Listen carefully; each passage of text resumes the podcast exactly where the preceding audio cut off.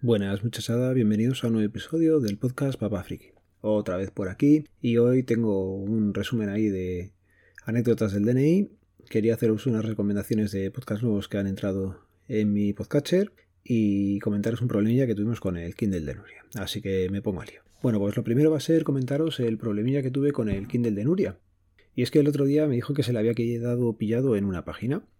Nuria está leyendo ahora, no sé cuál va por eh, de Harry Potter, eh, creo que es el cuarto o el quinto libro, la verdad es que no, lo tengo muy claro, pero bueno, da igual. El tema es que estaba leyendo y dice, papá, no funciona, no puedo pasar de página, ni se enciende, ni se apaga, ni hace... Se había quedado como la página escrita y de ahí no pasaba. Digo, bueno, pues imagino que será cosa de dejarle pulsado un poco el botón de encendido y ya reaccionará. Pero no, se ve que, que esta vez no era eso. Digo, bueno, pues a lo mejor se ha quedado sin batería, ha dejado ahí la página como colgada, puesta, y cometiéndole batería pues funcionará. Nada, tampoco le puse batería y, y no reaccionaba. Así que nada, me tocó bichar un poquillo por internet y nada, encontré una página en la que te dice que si tienes un Kindle de cuarta generación o quinta, pues que lo que tienes que hacer es pulsar el botón de encendido durante 40 segundos. Yo lo hice durante bastante menos tiempo, claro. Pasados esos 6 u 8 segundos, la pantalla se quedará en blanco que es normal, y si lo sigues pulsando, pues el botón de encendido, eh, pasado los 40 segundos, como que se reinicia. En mi caso no se llegó a poner la pantalla en blanco, pero sí es cierto que he pasado eso, casi 40 segundos o el minuto, conseguí que el Kindle pues mm, hiciera un reset o lo que fuera y volvió a, a la vida.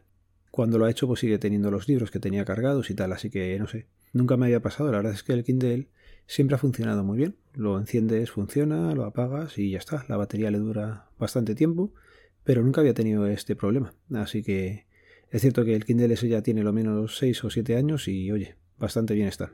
Hasta ahora.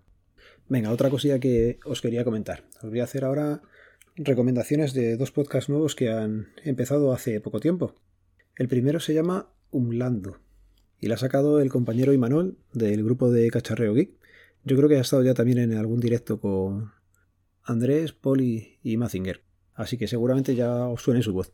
Oye, y creo que van mínimo tres capítulos y, muy bien. Me ha gustado, es entretenido, es ameno, no son muy largos, con lo cual si os gustan ese tipo de podcasts personales, los que cuentan pues eso, aplicaciones que usan y cosas del día a día, pues darle una oportunidad que, ya os digo, a mí sí me ha gustado bastante.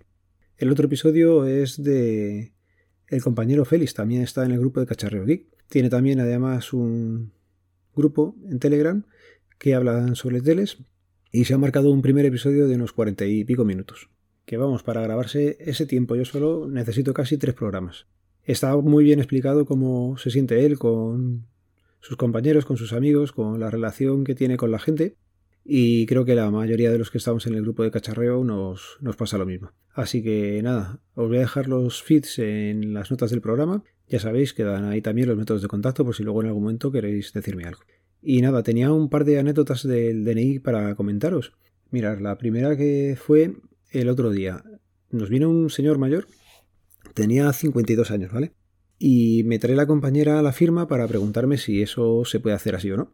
Eh, me trae la compañera a la firma y, joder, yo no había visto que tenía a este señor mayor, yo pensaba que tenía un niño. Y lo primero que le dije fue, la carita sonriente no la puede tener. Y sí, ahí estaba el señor con sus 52 palos, pues poniendo su nombre y justo debajo de la última letra, que era una S, hacía como el circulito de la cara y luego metía un emoticono sonriente dentro. Y me decía que tenía así también el pasaporte y que él lleva firmando así toda la vida. No sé, nos quedamos bastante, bastante extrañados y le comentamos que no podíamos eh, aceptar esa firma, que si él quería seguir poniendo esa carita, pues que haríamos la consulta a Madrid. El hombre dijo que no, que la quitaba sin problemas y mira, oye, eso que nos ahorramos todos, porque ya os digo que es un jaleo firmar con una cara así. Pero sobre todo lo, que nos llamó muchísimo la atención es eso, que teniendo 52 tacos te pongas a hacer dibujitos en, en la firma, pero bueno, oye, cosas más raras se siguen viendo. Me tocó también, os cuento ahora, el caso con una chica que tenía 20 años y me sacó de quicio. Me sacó de quicio y es que Joder, era para tomarle las huellas y yo entiendo que puedes tener las manos eh, mal, puedes tener algún tipo de enfermedad, puedes tener eh, problemas en la piel, puedes estar nervioso y te puedes sudar las manos, puedes tener mil historias y vamos a ser comprensibles, pero macho, que no pongas ganas. Le decíamos que pusiera el dedo y era como si te dejaran un trozo de carne así puesto encima de la mesa, hacía puff. Y claro, pues ahora con tema COVID, pues no quieres coger a la gente la mano.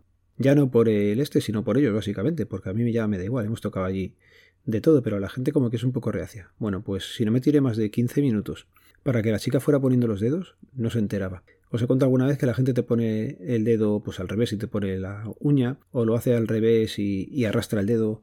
Bueno, he visto de todo. Pues esta chica lo hacía todo. Ya os digo, me tiré como 10 minutos largos, 15, para conseguir cogerle las huellas. Mi compañera eh, me estaba viendo, se estaba escojonando. Porque claro, ves que, que no puedes, que no puedes, no sabes cómo hacerlo. Y nada, fue terminar con esta mujer y, tener que salirme. Y me fui a la fuente, fue, cogí un poco de agua y me relajé un poquito. Además, se a la otra persona que iba a sentarse y digo, mira, esperaros un momento porque me ha sacado de mis casillas la buena mujer. Yo entiendo que puedes tener cualquier problema, pero coño, ganas tienes que tener. Uy, perdón, se me ha ido escapar. Bueno, pues eso, os decía que normalmente ya no cogemos a la gente. Bueno, pues le cogí la mano y es que así ponía resistencia. O sea, tú decías, gira el dedo y dejaba la mano completamente tiesa, no eras capaz. Madre mía, qué, rato me hizo pasar. Pero bueno, hay veces que, se complican las expediciones, ya sabéis. Luego otros días, por ejemplo, que en una hora, si sale todo bien, pues a lo mejor has hecho 8 DNIs en un momento, que está bastante bien. Pero otras veces te tocan una persona así, que ves que no. Eh, luego me trocó, ese fue otro día. Una mujer mayor, pues ya tenía la huella muy gastada. Me decía que había trabajado toda la vida limpiando casas y limpiando con productos y que ya no usaba guantes. Pues claro, no tenía prácticamente huellas. ¿Qué pasa? Pues que tienes que empezar por el índice Luego por el dedo medio, el anular y el pulgar. Pues eso, con una persona mayor se lo vas explicando, tampoco te entiende, pues pierdes tiempo, así que nada. Las gallinas que entran por las que salen, se suele decir, y normalmente pues en una tarde te van a tocar unos que se hacen rápido y otros que se hacen un poco más lentos. Lo que también es curioso, es cierto que a veces te toca una tarde en la que, por ejemplo, no haces ninguna primera inscripción. Y otras tardes que te hinchas a hacer primeras inscripciones. O unas tardes que coges dinero a todo el mundo y otras tardes que te empiezan a llegar familias numerosas, cambio de domicilios, errores de chip y no coges prácticamente dinero. Son cosas curiosas que van pasando. Y lo voy a ir dejando por aquí por esta semana. Tengo un proyecto nuevo entre manos y ya os iré diciendo más adelante cuando tenga todo bien hilvanado. Os recuerdo que el podcast pertenece a la red de sospechosos habituales, que podéis seguirnos a través del feed feedpress.me barra sospechosos habituales.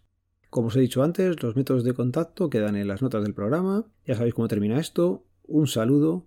Nos vemos, nos leemos, nos escuchamos. Adiós.